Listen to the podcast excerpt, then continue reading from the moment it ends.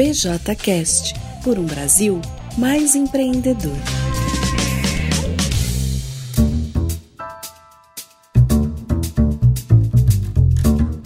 Pessoal. Quem fala é Bia de Team BJ. Tô aqui para mais um podcast com vocês. Hoje a gente tem uma edição especial do Café das Instâncias junto com o BJcast, é falando de um tema super relevante que é o contexto político e econômico do Brasil é nesse momento. E a gente fez junto porque a gente achou que esse é um tema que todo mundo precisa entender e ouvir sobre. Então, por isso, é essa edição especial. Então, eu espero que vocês aproveitem muito porque no cenário de tantas incertezas e inseguranças que a gente vive, é o mais importante é de fato a gente entender o que está acontecendo e o que está vivendo e buscar conteúdos que sejam de fato relevantes e tragam informações importantes para que a gente direcione o nosso trabalho para os esforços que vão gerar resultados e que se coloquem como resposta para o contexto que a gente está vivendo, unidos sempre por um Brasil mais empreendedor que gera impacto através do movimento Empresa Junto.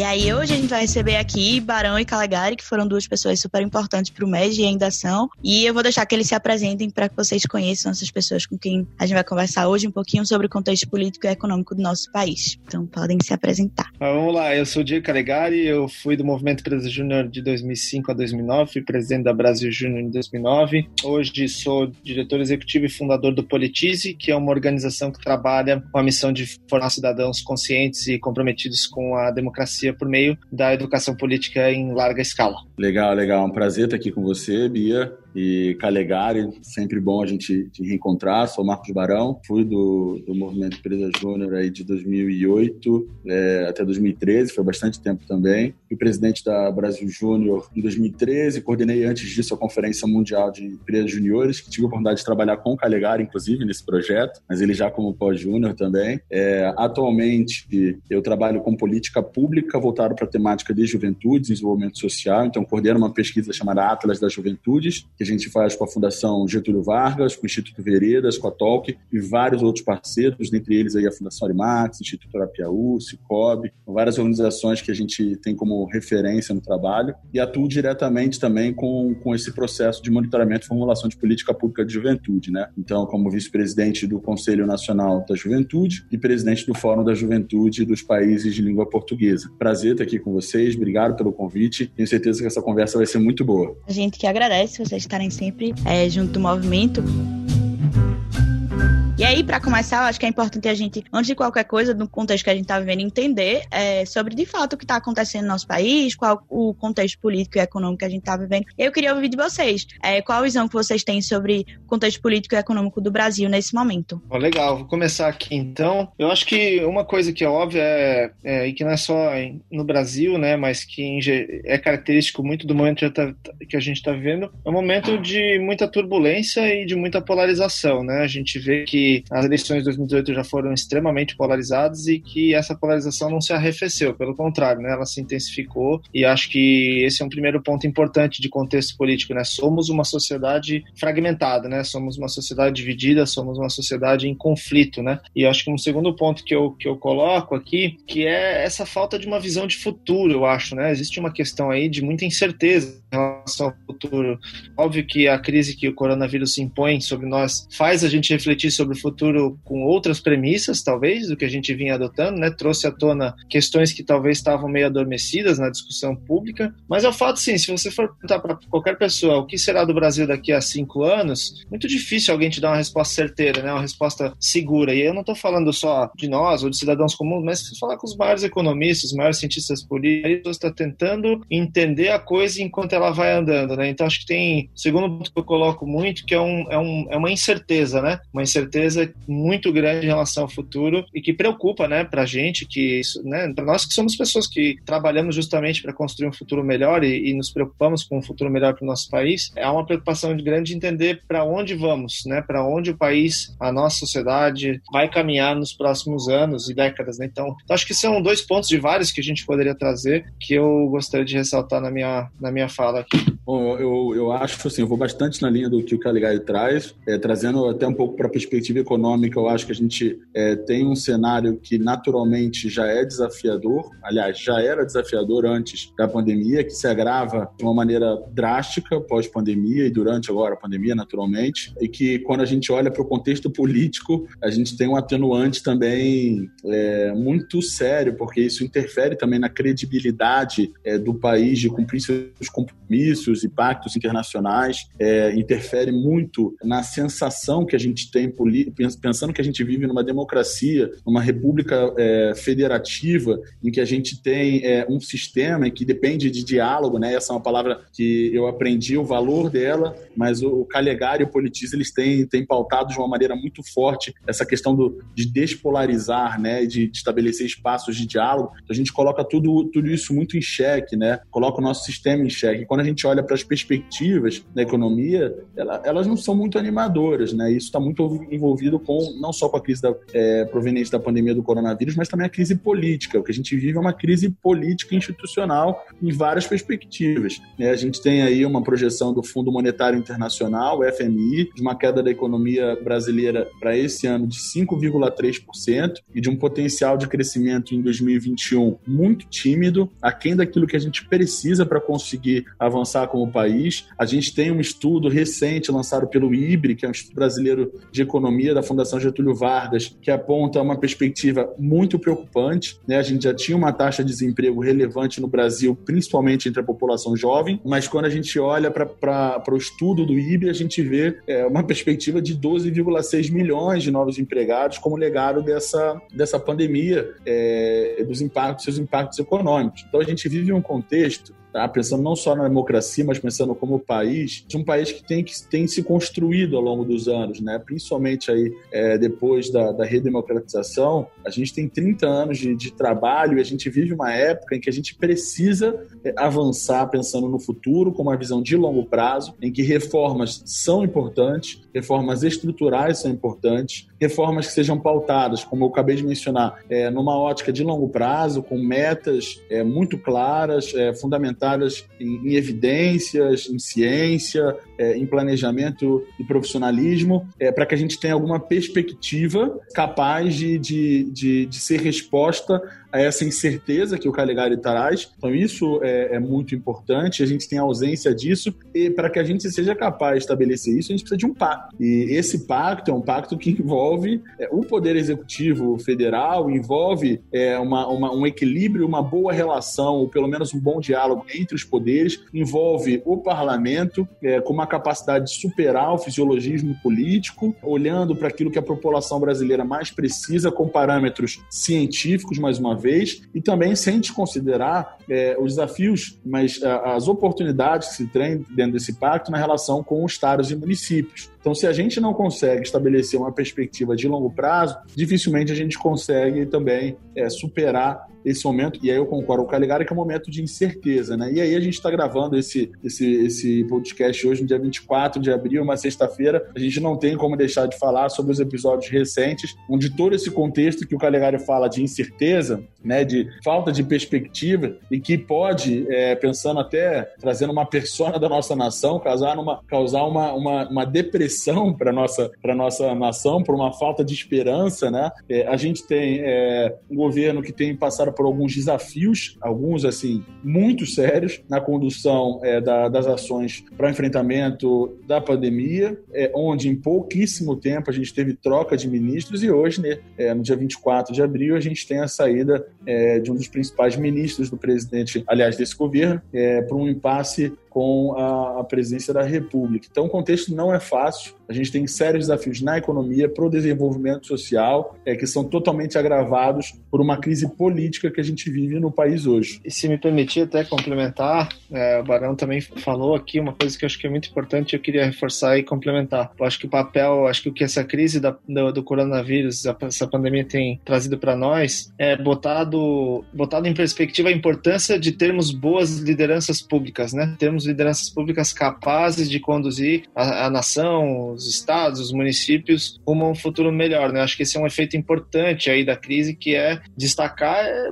justamente a necessidade de termos líderes né, que, que são capazes de construir esse, esses pactos, como o Barão falou, esses, esses, esse diálogo né, entre agentes de diferentes espectros político-partidários. E acho que também traz aí à tona o papel do Estado, né, que por muitas vezes é desprezado, é diminuído, ele é negado, mas no momento em que, eu brinco assim, no momento que o bicho pega, a gente vê por que existe Estado e por que existem as políticas públicas e por que existe né, poder público constituído. Então, queria só fazer um breve complemento que eu achei que conecta muito com a fala do Barão, com, que, que eu, com a qual eu concordo plenamente aí. Sim, é perfeito. Eu acho que é muito isso. A gente, vocês falaram muito que a gente é uma sociedade que está em conflito, vive um contexto de muitas incertezas, então, tanto na economia quanto é, politicamente. E acho que em meio a tudo isso é cada vez mais importante a gente estar tá acompanhando e estar tá por, por dentro de tudo que está acontecendo para que a gente tenha noção que uma hora tudo isso vai acabar e que os impactos do, do contexto eles não vão acabar quando a pandemia acabar, eles vão continuar. E aí eu queria ouvir um pouquinho de vocês, quais vocês acham que foram os principais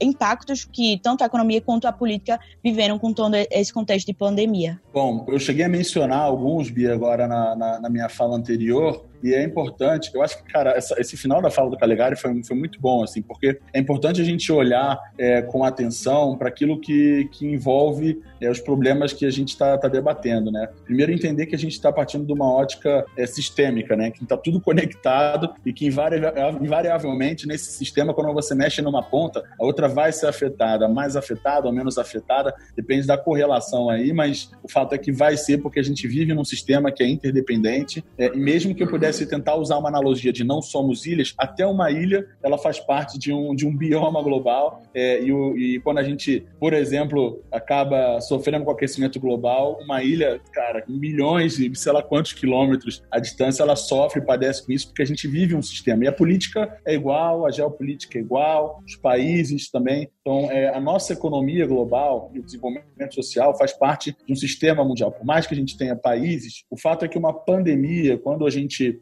fala de pandemia, a gente invariavelmente influencia a vida das pessoas, é, o comportamento delas, o hábito, os hábitos de consumo, a gente influencia a produção, a gente influencia a geopolítica, a, a relação entre países, a relação entre poderes, e tudo isso influencia a forma como o mundo se comporta. Então, é, quando a gente olha para uma pandemia, a gente fala uma epidemia em escala global, né, é, não estou usando necessariamente um termo técnico aqui, estou só refletindo mais ou menos o conceito, a gente percebe que quando uma, uma pandemia influencia a China, a gente percebe, por exemplo, a importância que a China tem para a economia do mundo. Quando a gente, por exemplo, percebe que a China hoje é, é uma das grandes fábricas, se não a maior fábrica do mundo, e que uma grande parcela da produção mundial está sob a tutela da China, a gente percebe que os países têm uma grande dependência da China. Quando a gente olha, por exemplo, para a Índia e a gente vê que muito dos, dos insumos para a produção de medicamentos está concentrado na Índia, a gente percebe que muitos países dependem da Índia. E aí, rapidamente, a gente começa a ter clareza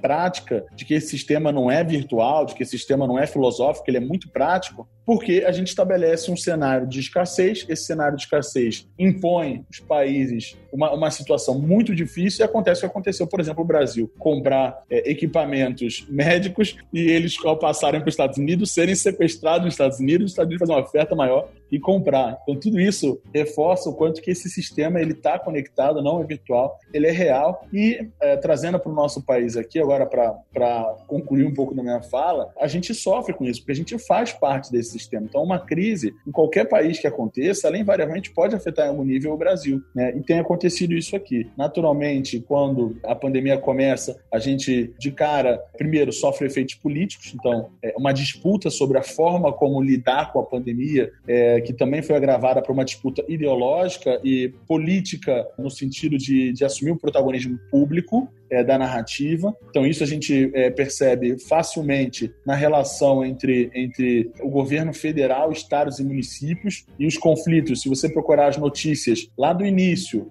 é, da forma como a coisa estava sendo tratada, até, por exemplo, as notícias de ontem, você vai ver que a postura de governadores é, se tornou muito mais é, combativa de enfrentamento em relação ao governo federal é, do que no início. Então, isso é um efeito claro e facilmente de ser percebido. É, a forma também como a, agravou a, os desafios da relação entre é, o Poder Executivo e, e, o Congresso Nacional, Poder Legislativo, seja com, principalmente com a Câmara, mas também com o Senado Federal, é, algumas, algumas questões importantes sendo atrapalhadas por isso, né, ou é, tomando novos rumos, como, por exemplo, a MP 905, que tratava da carteira de trabalho verde e amarela, que era um tema a ser debatido e acabou é, chegando no limite né, para caducar e agora vai ter que ser editada. Ou, por exemplo, o debate da destinação de recursos para o combate à pandemia. Então, assim, um primeiro efeito que eu queria é, destacar, dentro desse contexto de que fazemos parte do sistema, então invariavelmente seremos afetados, é o político. O segundo é o econômico, que eu vou poupar tempo porque eu já falei um pouco sobre isso aqui. É claro que quando a gente adota medidas é, de isolamento, a gente também tem impactos econômicos muito práticos. Então, a gente já sofria, já padecia de desafios é, da, da economia causados por, pelas reações internacionais, então impactando China, impactando Estados Unidos, impactando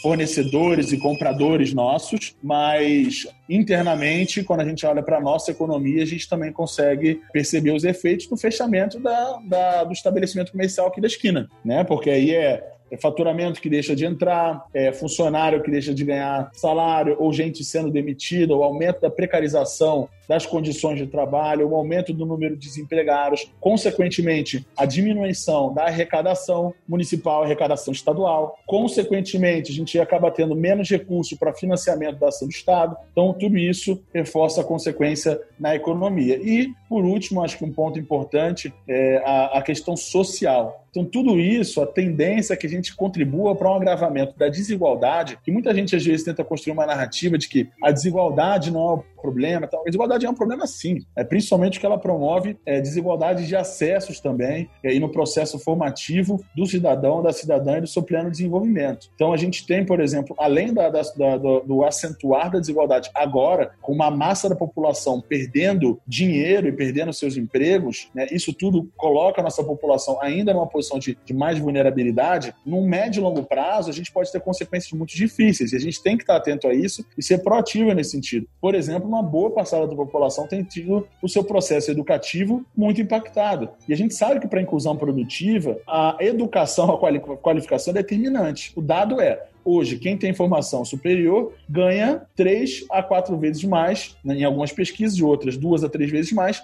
do que quem não tem. Então, tudo isso aí, é, é, e olhando para as escolas também, é, acaba sendo um grande desafio. A gente tem a maior geração de jovens da história do país e do planeta. Se essa geração não tiver condição de se desenvolver, se ela tiver o seu processo de desenvolvimento muito afetado, a gente em 2060, quando vai ser um, um país de idosos, um em cada quatro brasileiros brasileiros vai ter 65 anos ou mais, o que vai acontecer é que a gente vai ter uma população não qualificada, subempregada e um país que não conseguiu prosperar improdutivo e que acentua a pobreza. Então, é, queria ressaltar esses como os, alguns dos principais efeitos dessa pandemia, além da questão sanitária. Muito bom. É, acho que o Barão foi bem, cobriu bem assim os principais aspectos. Eu, eu vou trazer uma outra perspectiva de, acho que quais impactos também a gente vê em termos de narrativa e modelos mentais, né? Eu acho que a, a pandemia, eu vou fazer um espelhamento das coisas concretas que o Barão falou em termos de reflexões. A primeira delas é a ideia de, a noção de, de desigualdade e de proteção aos mais vulneráveis. Né? Eu vi uma analogia numa live, inclusive acho que foi com a presença do Felipe Rigoni, um amigo aí também, pós-júnior, que hoje está encampando aí a, o desafio da política institucional, que é como se fosse assim, ó, todos estamos numa grande tempestade é, mas alguns estão no barquinho de madeira e alguns estão no transatlântico. É, faz muita diferença estar numa tempestade num barquinho de madeira no transatlântico. Então, eu acho que esse é um primeiro ponto importante, né? O quanto que estamos, enquanto sistema social, somos resilientes e capazes né, de condições dignas, minimamente dignas para todas as pessoas prosperarem é, ao longo de crises, é, de momentos de bonança, mas também momentos de crise, né? Porque quando vem o momento de bonança, vem o discurso de que o problema não é a desigualdade, é a distribuição. É, é, desculpa, o problema não é a desigualdade, o problema é que todos têm um padrão mínimo, ok. Mas como a gente concilia essas coisas? Então, acho que esse é um primeiro ponto importante, né? O quanto que a gente tem um sistema econômico social que, de fato, dá de vida dignas para todos, né? E acho que o coronavírus escancarou isso, né? Quando a gente vê que milhões e milhões de brasileiros vão precisar de uma renda mínima, que para muitos de nós, classe média e classe média alta, parece uma piada, 600 reais por mês. Para muitas pessoas é uma piada esse dinheiro. É o que a pessoa gasta talvez no restaurante, comendo fora né, no mês, e que para muitas pessoas é, é, questão de vida ou morte. Né? Então a gente vê aí um, um, uma clareza do sistema, né? fica,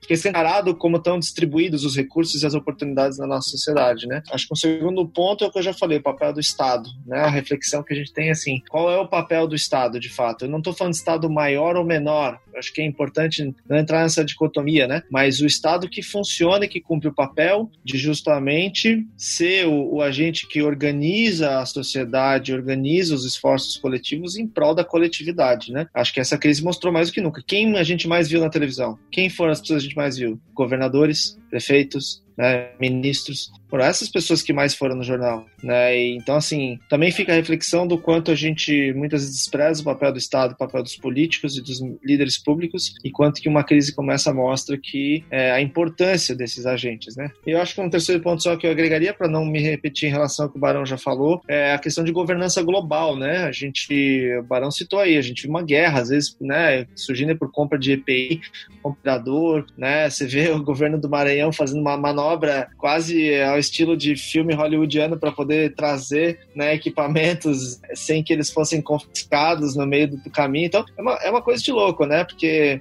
de forma geral, a gente vê o mundo funcionando de forma integrada e, e, e coesa quando as coisas estão, quando o mar está tranquilo, né? Mas a, quando na hora que o mar começa a dar uma balançada maior, a gente vê que também essa governança global não é tão sólida assim, né? A gente não tem ainda um modelo sólido de, de governança entre países né? E ao ponto de alguns países falar, olha, dane-se, eu vou pagar mais caro e vou, vou comprar tudo que eu puder, né? Ah, ou vou proibir minhas empresas de, de, de vender para né, outros países os equipamentos e os, e os EPIs e os, e os, equipamentos. Então, assim, né, há aí também uma outra discussão que eu acho que vem, que é como construir uma governança global mais funcional e capaz de dar conta dos desafios que não são. Porque, para terminar, a gente ainda está muito com estruturas que funcionaram para o século XX. E acho que agora a gente tem que repensar as estruturas que vão funcionar para o século XXI. A gente ainda está, a gente já está chegando no ano 20, né? Já estamos no ano 20 do século XXI e a gente ainda fala do século XXI como futuro, né? É, não, o século XXI já está andando. Nós já passamos 20% dele. A gente ainda, né? Boa parte do que a gente tem por aí de estruturas de governança, de gestão, de cooperação, são do século passado. E acho que essa crise mostra como claramente essas estruturas não vão dar conta dos nossos desafios da nossa geração. Então acho que fica muito claro a necessidade de repensar o nosso sistema, repensar as nossas estruturas para dar conta desses desafios que não são os mesmos do passado, né? Massa, e para mim uma coisa que ficou muito claro é essa necessidade da gente se entender enquanto sistema, né? Vocês levantaram é, pontos super importantes sobre impacto no contexto social, político, econômico, e aí a gente não pode achar que o MES vive numa bolha e vive separado tudo isso, ele vive sim num sistema, e claro, como vocês já disseram, invariavelmente a gente vai acabar sendo afetado. E aí isso também no contexto das pessoas que formam o MES, das pessoas que estão dentro das empresas juniores, as organizações para quem a gente oferece soluções, acho que todos esses vão acabar sendo impactados. E aí eu queria ouvir de vocês quais vocês acham que foram, foram não, estão sendo os principais impactos para o MEG enquanto movimento nesse momento. Bom, eu vou ser bem prático assim na minha resposta. A primeira é entender que existe aí pela frente, como o Barão bem notou com os números assim, uma a gente vai ver uma recessão econômica econômica. Ponto. E as micro e pequenas empresas vão ser as mais afetadas, já estão sendo as mais afetadas. E esse é o mercado né, consumidor dos serviços do MEG, vamos dizer assim, né? O principal mercado ainda entendo que são as micro e pequenas empresas. Então acho que tem um primeiro impacto aí pela frente que é o MEG saber se adaptar a esse no contexto e as empresas juniores entenderem como que as suas soluções, os seus serviços, os seus produtos podem ajudar empresas que hoje estão sendo serão afetadas pela crise a sair, né, ou, ou, ou, a mitigar ou até contornar esses impactos, né? Não adianta querer depois que voltar, né, acabar o isolamento, a gente voltar à normalidade aspas aqui, vocês não estão me vendo, mas é, e querer bater na porta das empresas como se nada aconteceu. Eu acho que não é surreal isso aí. É, o MED vai ter que, de fato, furar sua bolha, que é uma bolha, né? Queira ou não, pelo menos como muitos empresários ainda, ainda se veem, veem o mundo através de uma lente, né? Que, que não é uma lente muitas vezes alinhada com a realidade lá fora. E entender, cara, se eu sou uma empresa júnior da área de engenharia, como que isso afeta o meu, meu negócio, né? O meu mercado, o consumidor, vamos dizer assim. Então, eu tô falando da empresa júnior como business, né? Como um negócio que tem um produto, um serviço associado à sua proposta de valor, né? Acho que aí vai ter que ter um desafio das JOTs conectarem com a narrativa do pós-pandemia, pós né? Conseguir né, conectar a sua forma de prestar serviço e os serviços que presta com isso. Eu acho que de segundo ponto, né, tem um impacto mais, uh, mais difuso aí, que né, tem a ver um pouco com as oportunidades pós-juniores, uma vez que são né, formados no MEG. Né? Acho que tem uma questão, obviamente, de é, redução das oportunidades de emprego tradicionais, mas, de novo, tentando olhar como, né, assim, não como oportunidade, que eu acho isso muito é, é ruim falar nesses termos, né? Mas assim, o que, que dá para fazer nesse contexto? Eu acho que mais do que nunca a gente vem, vem a, a ideia, né, que está presente na nossa missão, que é formar empreendedores comprometidos e capazes de transformar o Brasil. Eu acho que os, os, os pós-juniores que estão hoje, os que atuais, atualmente estão empresários juniores, em breve vão ser pós-juniores, mais do que nunca vão ser, mais do que nós quando fizemos essa transição, desafiados a serem verdadeiramente empreendedores, né? E aí eu não falo só de negócios, obviamente, mas eu falo de pessoas que vão pensar pensar soluções no nível local, no nível regional, no nível nacional, para os problemas que não é, que, para os novos problemas que a pandemia trouxe e para os problemas que já tínhamos e que foram agravados. Então, acho que fica também um chamado ainda mais potente, né? Ao invés de olhar isso com receio, com medo, com, né, de uma forma tanto quanto acanhada, eu acho que o MED deveria encarar de frente como, cara, ok, nós, nós, nós nos propomos a transformar o Brasil, o que nós vamos fazer nesse momento em que né, o Brasil está profundamente impactado é, por uma crise crise de proporções globais. Então, acho que fica um chamado ainda mais forte para a nossa missão, né? um chamado ainda mais forte para o propósito do que é verdadeiramente ser um empresário júnior e não só ser membro de uma empresa júnior, que eu sempre faço essa distinção com muita clareza. Né? Então, então, acho que vai muito o apelo para que, que o MEJ assuma realmente a sua responsabilidade para que aqueles que hoje estão e que né, já saíram entendam como, pensem de forma propositiva o que, que a gente pode fazer, que soluções a gente pode trazer para ajudar a resolver os problemas que a gente está enfrentando. Né? Legal. Eu, dando um passo atrás, primeiro, eu concordo muito com o que o Calegari traz aqui. Eu, eu tenho uma perspectiva semelhante nesse, é, sobre esse tema e eu quero pensar talvez alguns elementos da, da tua fala, Calegari. Eu acho que o primeiro é sobre o propósito aí, né, de se formar por meio da vivência empresarial ou empreendedores comprometidos e capazes de transformar o Brasil. É, e aí uma coisa que, que já é praxe, né, mas pode parecer até clichê, mas eu acho que é importante a gente retomar que na construção dessa frase tem um ponto que é, que é determinante, que é quando a gente olha formar empreendedores comprometidos e capazes de transformar o Brasil por meio de algo, né? E esse algo é a vivência empresarial. Então é, é importante a gente entender que, que essa experiência ela surge com, com o anseio de promover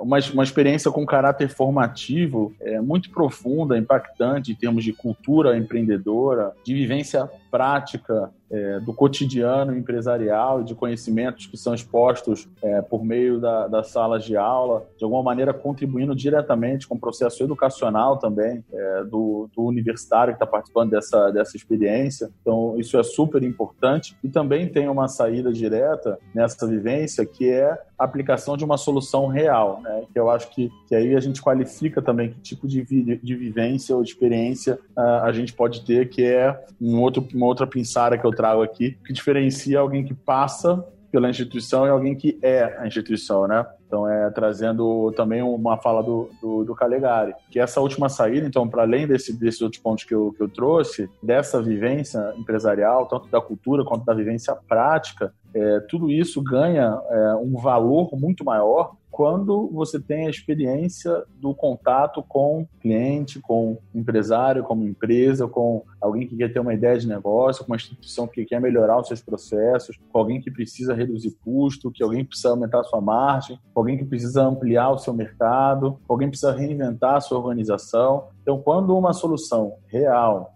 quando uma solução que de fato é uma solução, né, ela produz efeitos, ela produz mudanças na vida da pessoa e do cliente, é, o que está fazendo ali, além de cumprir plenamente o propósito pelo qual essa rede, esse movimento, ele, ele nasceu, ou, ou pelo menos foi se consolidando por meio desse propósito, você contribui diretamente para a vida de outras pessoas e também para a economia e para o país. Então, é uma, é uma a, a, o movimento por si só, ele pode potencialmente ser, aí tá é redundante falar isso, mas ele potencialmente é uma solução muito completa né, para o processo de formação de uma geração e para o país. E eu acho que a gente não pode esquecer esse, esse propósito. É uma tendência que acontece. Eu tive uma conversa com a, com a, com a Heloísa, que é a, que é a atual presidente do Conselho da, da Brasil Júnior, recentemente. Ela me ligou para a gente falar sobre, sobre um tema que envolvia também a pandemia. Uma, uma das primeiras frases que eu falei para ela: você não pode esquecer o porquê a gente está aqui. Porque uma das, das coisas que, que costuma acontecer em momentos de crise é você olhar para o Big Brother, é você olhar para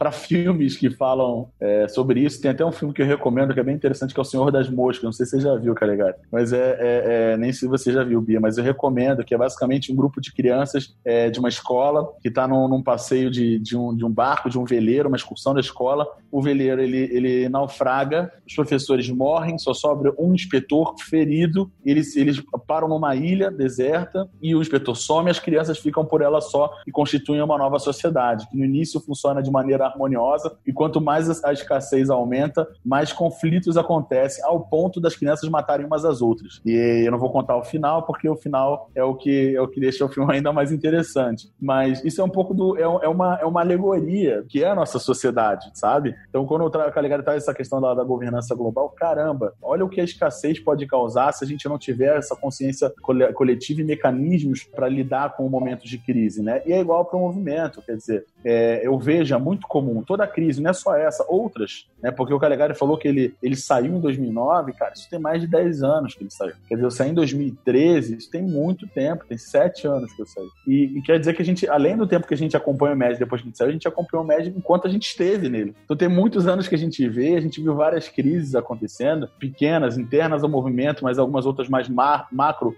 e contextuais de, de conjunturais de Brasil e, e de mundo. Em toda crise existe um padrão de comportamento que muita gente começa a questionar o propósito, começa a questionar se é isso que a gente tem que fazer mesmo, e começa a questionar porque a gente não faz nada e tal, e começa a, a se perder até às vezes com uma boa intenção. Então, primeira coisa, a gente tem que ter firmeza de propósito, que é a razão da gente existir. E aí, é, tendo essa firmeza, eu tenho a convicção de que a gente consegue, porque firmeza e clareza, a gente não pode esquecer esse propósito. Aí eu acho que a gente consegue caminhar. E eu acho que adicionaria uma segunda coisa. É, são dois parâmetros. O primeiro parâmetro é por que existimos? E o segundo parâmetro é um parâmetro que é uma orientação para a solução, é para onde nós queremos e precisamos caminhar. Então essa visão ela é fundamental não só para o país, mas também para o movimento, para as instâncias, para as lideranças e para as instituições, para as empresas na ponta. Então ter essa clareza, que aí você acaba do, do futuro, a visão de cristalino, cristalino de futuro, você pode até revisitar no meio do caminho, por exemplo, em momentos como esse, crise. Tá, como é que a gente cumpre o nosso propósito e alcança aquela que é a nossa finalidade é, lá na frente, levando em consideração o contexto atual. Então você cria um senso de uma orientação para resultado que te ajuda a ter uma criatividade, a famosa atenção criativa, encontrar mecanismos e caminhos para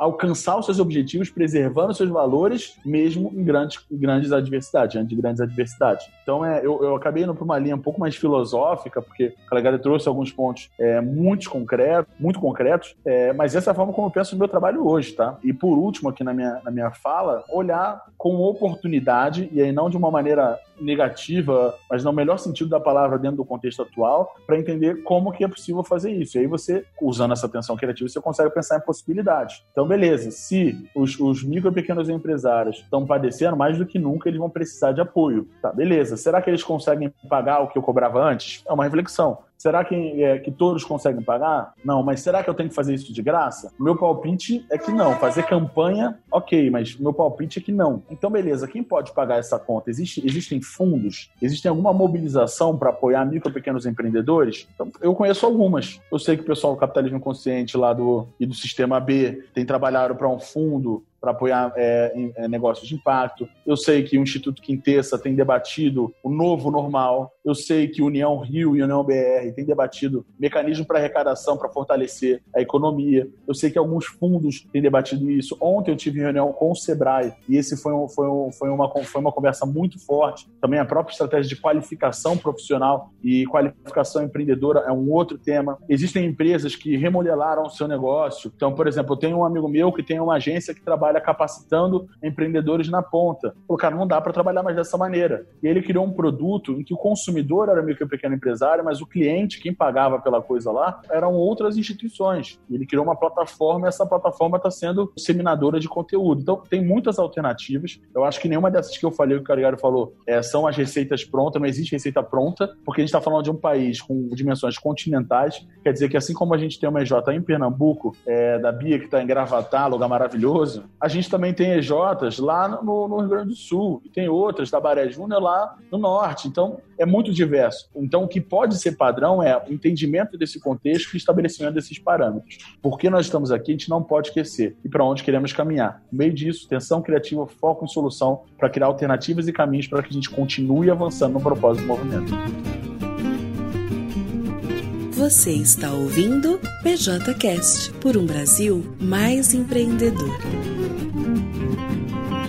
muito isso que a gente tem até batido na tecla de olhar sempre para o propósito, de o, o motivo do MED existir e mais do que nunca a gente assumir a responsabilidade de, de fato, empreender é, mudanças, empreender soluções e assumir muito essa responsabilidade. E acho que a gente não, não pode olhar também só enquanto movimento, mas um movimento formado por jovens. E aí, olhando para os jovens no geral, eu queria ouvir de vocês quais vocês acham que é, é o papel da juventude nesse momento e nesse contexto. Bom, em primeiro lugar, assim, eu acho que quando a gente fala de juventude, acho que tem, tem um ponto importante é, que eu sempre repito, eu sou repetitivo mesmo nisso. A gente tem um momento na história da humanidade do nosso país que é muito importante quando a gente olha para jovens. A maior geração de jovens da história do planeta e do país a gente pegar pessoas com idade entre 15 e 24, não estou nem olhando até os 29 do Brasil, a gente tem mais de 1 bilhão e 800 milhões de pessoas no mundo. Isso significa que é, são, a gente tem, na verdade, 59 países experimentando esse fenômeno, que a gente chama de bônus demográfico. quando a gente tem uma,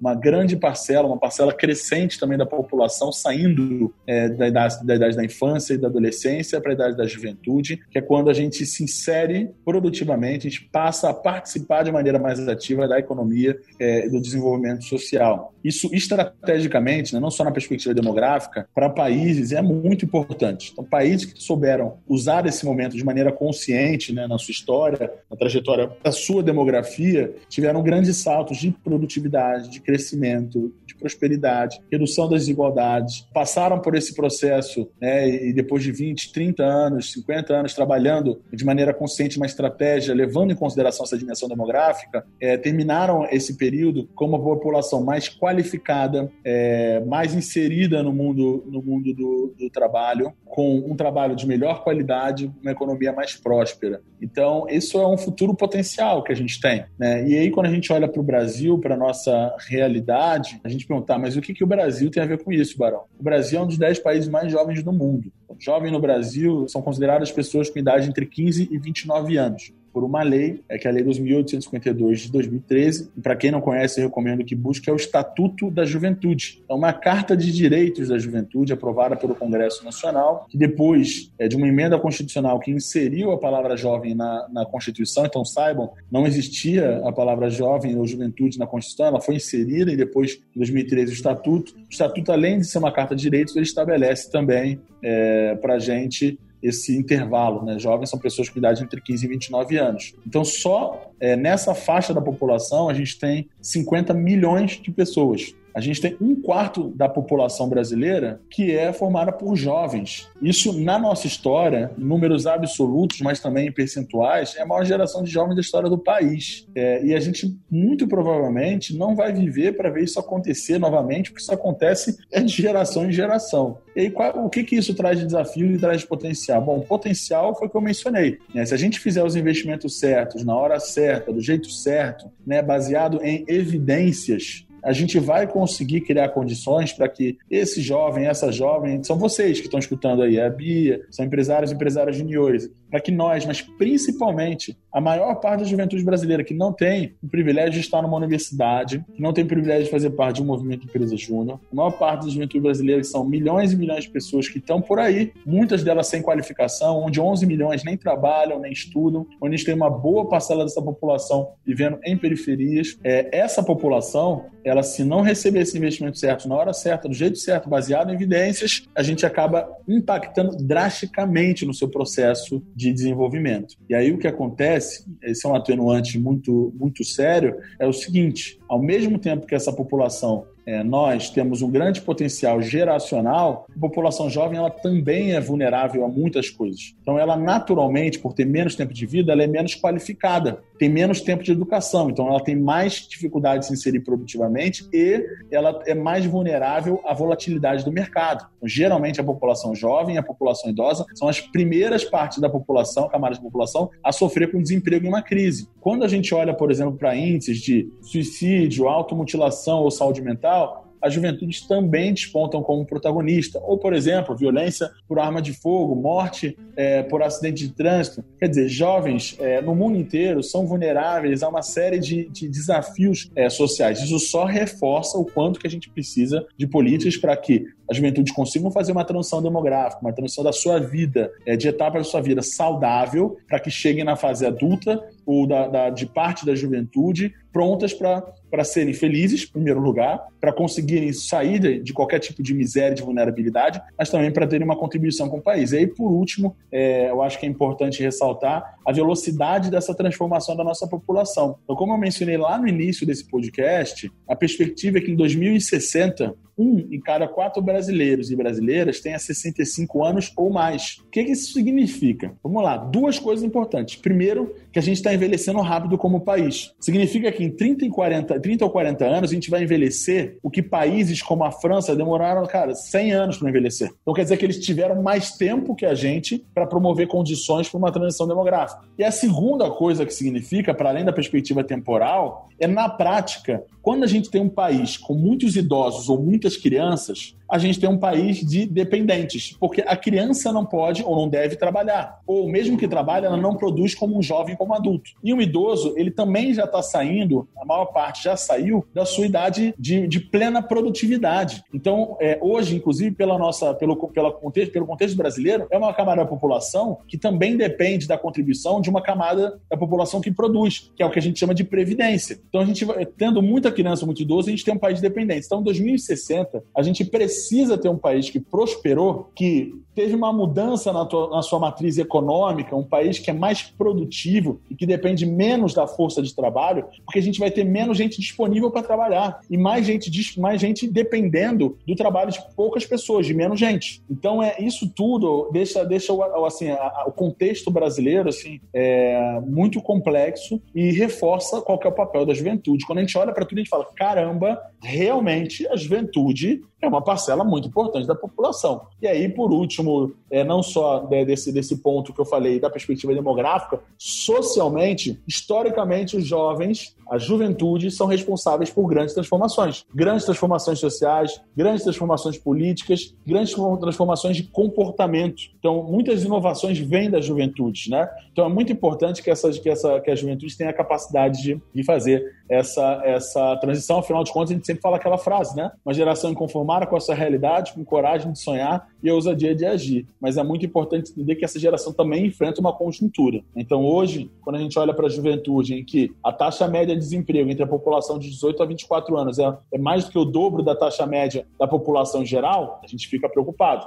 Então, é, é, é, é isso mostra a importância da juventude. Eu acho que, é, que eu passo a bola para o Calegari aí para a gente também ter refletido sobre o papel da juventude no meio disso tudo, né? Eu acho que o Barão fez uma cobertura bem robusta aí, né, do, do assunto. Eu vou mais complementar, assim, Acho que sim, a gente tem uma, como jovens, né? Acho que a gente tem uma, uma vantagem aí por dizer que nós somos menos apegados aos modelos e padrões do passado, né? Nossa folha ainda está mais em branco, né? Do que né, da geração que hoje está de cabelo branco e está, de certa maneira, nas posições de maior poder. Então, acho que tem uma questão muito importante que eu penso de verdade, né, demagogia, que as, as melhores respostas para os desafios que a gente vai enfrentar na nossa geração vão vir da nossa geração, né?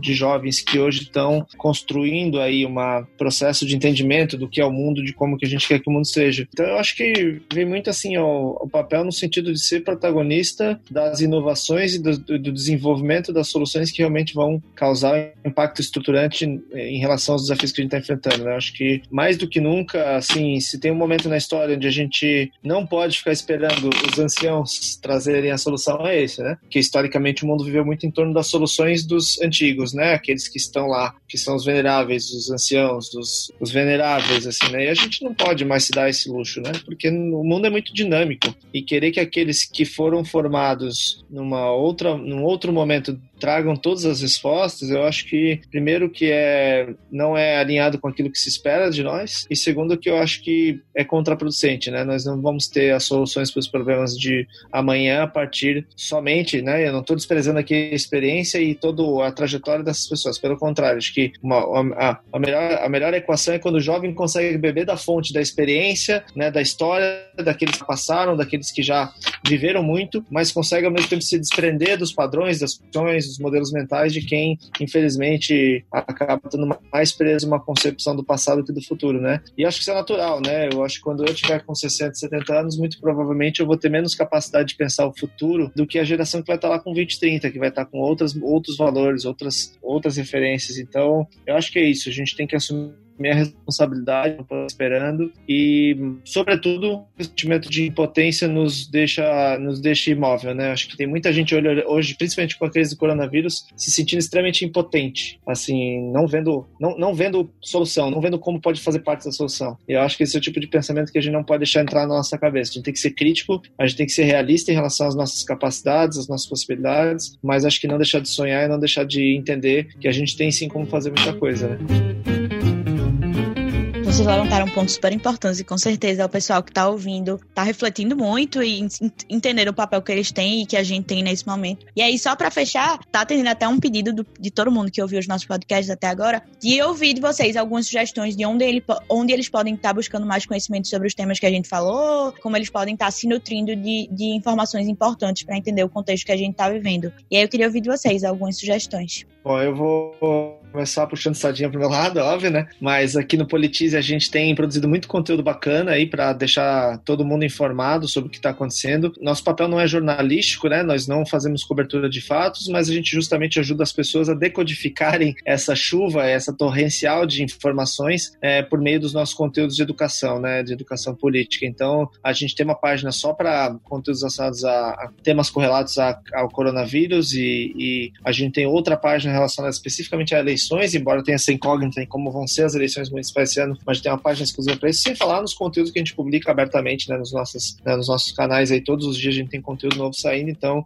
é, sugiro aí, óbvio que né, vocês acompanhem, porque a gente sempre busca trazer um conteúdo numa linguagem muito fácil, muito atrativa, é, usando recursos como infografia, animação gráfica, enfim, para poder tornar também o entendimento mais fácil. Então, mas assim, também sendo justo com o que tem né, de boas referências que tem por aí, eu vou citar outras três que eu acho que são boas e que ajudam para quem está querendo se manter informado. Uma delas é o Café da Manhã da Folha, um, né, um podcast aí da Folha Diário que traz uma síntese, né, e que tem acontecido principalmente na política. Tem o Fórum de Teresina, que é um podcast também semanal, que é da associada revista Piauí, traz um debate bem legal sempre do que, que aconteceu na semana. E eu acho que a gente gosta também aqui no Politize muito do, do, do Nexo, né, que é um jornal um pouco diferenciado, assim, né, sem demérito também aos, aos grandes veículos, mas assim, o Nexo traz conteúdos um pouco mais profundos, mais reflexivos, mais críticos, né? Então o Nexo é uma boa fonte também para quem está buscando algo que vai além do fato do dia, sabe? Você vai além do ah, o que aconteceu hoje, mas traz também várias, traz uma profundidade aí de, de reflexão, de análise que é interessante. Então são essas as referências que eu teria aí para o pessoal.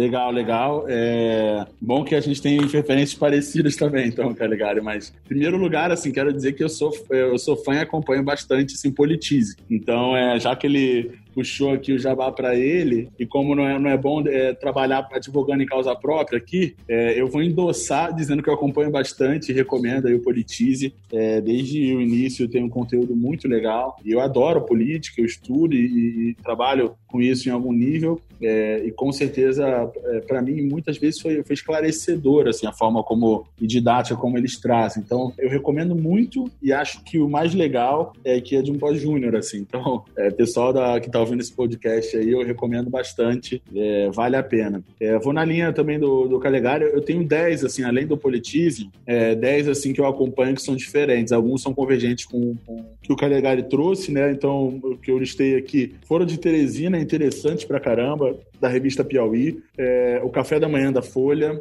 é, tem um também que é o que também é da Folha, que é o Presidente da Semana. Então ele, ele, ele tem uma é interessante porque ele traz uma ordem cronológica da tipo da história, das trajetórias do chefe de Estado da nossa República. Então é, é, é bem interessante assim. É, o Politiquês que é que é pelo Nexo também que o Calegari trouxe. Tem o Nós Brigamos no War, que ele tem alguns formatos interessantes, desde um podcast mais longo até o de cinco minutos. O lado B do Rio, que é um que eu já vi algumas vezes. Eu estou trazendo uma diversidade, eu estou lembrando aqui os que eu já, já, já, já ouvi, né? É, o tema cast e Olhares Podcast. E tem um que eu, que eu vi recentemente, que até é, uma, é, um, é, um, é um site, mas eu, eu vi algumas, algumas interessantes. Não tem uma análise mais profunda que é o Justificando. Mas principalmente aí o Foro Teresina, o Café da Manhã, o Presidente da Semana, são, são alguns que eu, que eu ouço muito e acompanho bastante o Politize. Mais uma vez, eu, eu reforço que é bem legal, recomendo todo mundo aí, viu? E aí, é, a gente tem, tem o convite de acompanhar o, o, que tem sido produzido pela Brasil Júnior, que é muito legal, então é, reforçar isso. E uma coisa que eu me esforço muito, eu sei que o Calegari também, informações de fontes confiáveis, então isso é super importante, tá? informações de, de fontes confiáveis é, e fontes de dados, assim. Então, eu olho muito, por exemplo, quando eu quero pensar na, na, na, pandemia, quando eu quero olhar a pandemia, eu olho geralmente mais de uma fonte. Então, olho lá o site do OMS, eu olho é, os dados fornecidos pelo próprio Ministério da Saúde, é, em que eles têm uma plataforma lá do, do, do, Covid, da Covid, com um painel de controle, com atualização de dados diárias. É, eu olho também uma plataforma da Johns Hopkins, que eu acho que, é, que vale a pena procurar, é, que tem uma plataforma global, então tem um mapa é, interativo que mostra de maneira gráfica é, a evolução da pandemia, da pandemia. Eu acho que seria até legal, Calegari, se você pudesse falar um pouco do Despolarize também, sabe? É, porque isso, a capacidade da gente estabelecer diálogos não quer dizer que a gente concorda com tudo, né? Então, é, eu tenho assistido a muitos debates, porque é bom que me ajuda a formular minha, minha própria opinião crítica. Né? Então, se, seria legal, Bia, se, se o Calegari pudesse falar do Despolarize, porque eu sou grande admirador da ideia também. Legal, Barão. Obrigado pelo gancho aí. Com certeza é algo que nos preocupa muito, né? É um dos valores, um dos quatro pilares e que está associado a um, dos nossos valores fundamentais no politismo é o diálogo plural, né? A gente acredita que a cidadania se faz a partir do diálogo, a democracia se faz a partir do diálogo e conectando muito com o MEG, né? A liderança que a gente precisa para resolver os problemas que a gente está enfrentando hoje, que a gente vai enfrentar ao longo desse século, certamente são de lideranças que conseguem estabelecer o diálogo, né? E o diálogo tem uma característica interessante que é não necessariamente chegarmos a um argumento vencedor ou a um consenso absoluto, né? Mas assim a gente conseguir expandir os nossos horizontes, expandir as nossas referências, abrir o nosso, é, o nosso, o nosso referencial a partir de uma conexão genuína com outras pessoas, né? E o Despolarize é um esforço do Politismo, é um projeto que a gente vem trabalhando aí desde o ano passado, que tem como objetivo promover a cultura de diálogo de tolerância entre as pessoas no Brasil, né? Então a gente tem desenvolvido uma série de metodologias para ajudar na condução de conversas sobre temas difíceis, é o famoso conversar com aquele seu tio que tem uma opinião política totalmente diferente da sua, com a qual você se estremeceu durante as eleições, com quem você hoje tem dificuldade de conversar, como falar com essa pessoa sobre um tema que vocês têm pensamentos muito diferentes. Então, o que a gente tem buscado é dar instrumento da referência, a gente buscou referências é, muito sólidas para isso. Uma das pessoas que trabalha conosco nesse projeto foi é, estudar com o Daniel Shapiro em Harvard para entender né, de uma das maiores referências do mundo em negociações difíceis, e a gente já absorveu vários, né, referências de vários projetos no mundo inteiro para criar uma metodologia que seja consistente, que tenha, faça sentido aí para o nosso contexto de Brasil.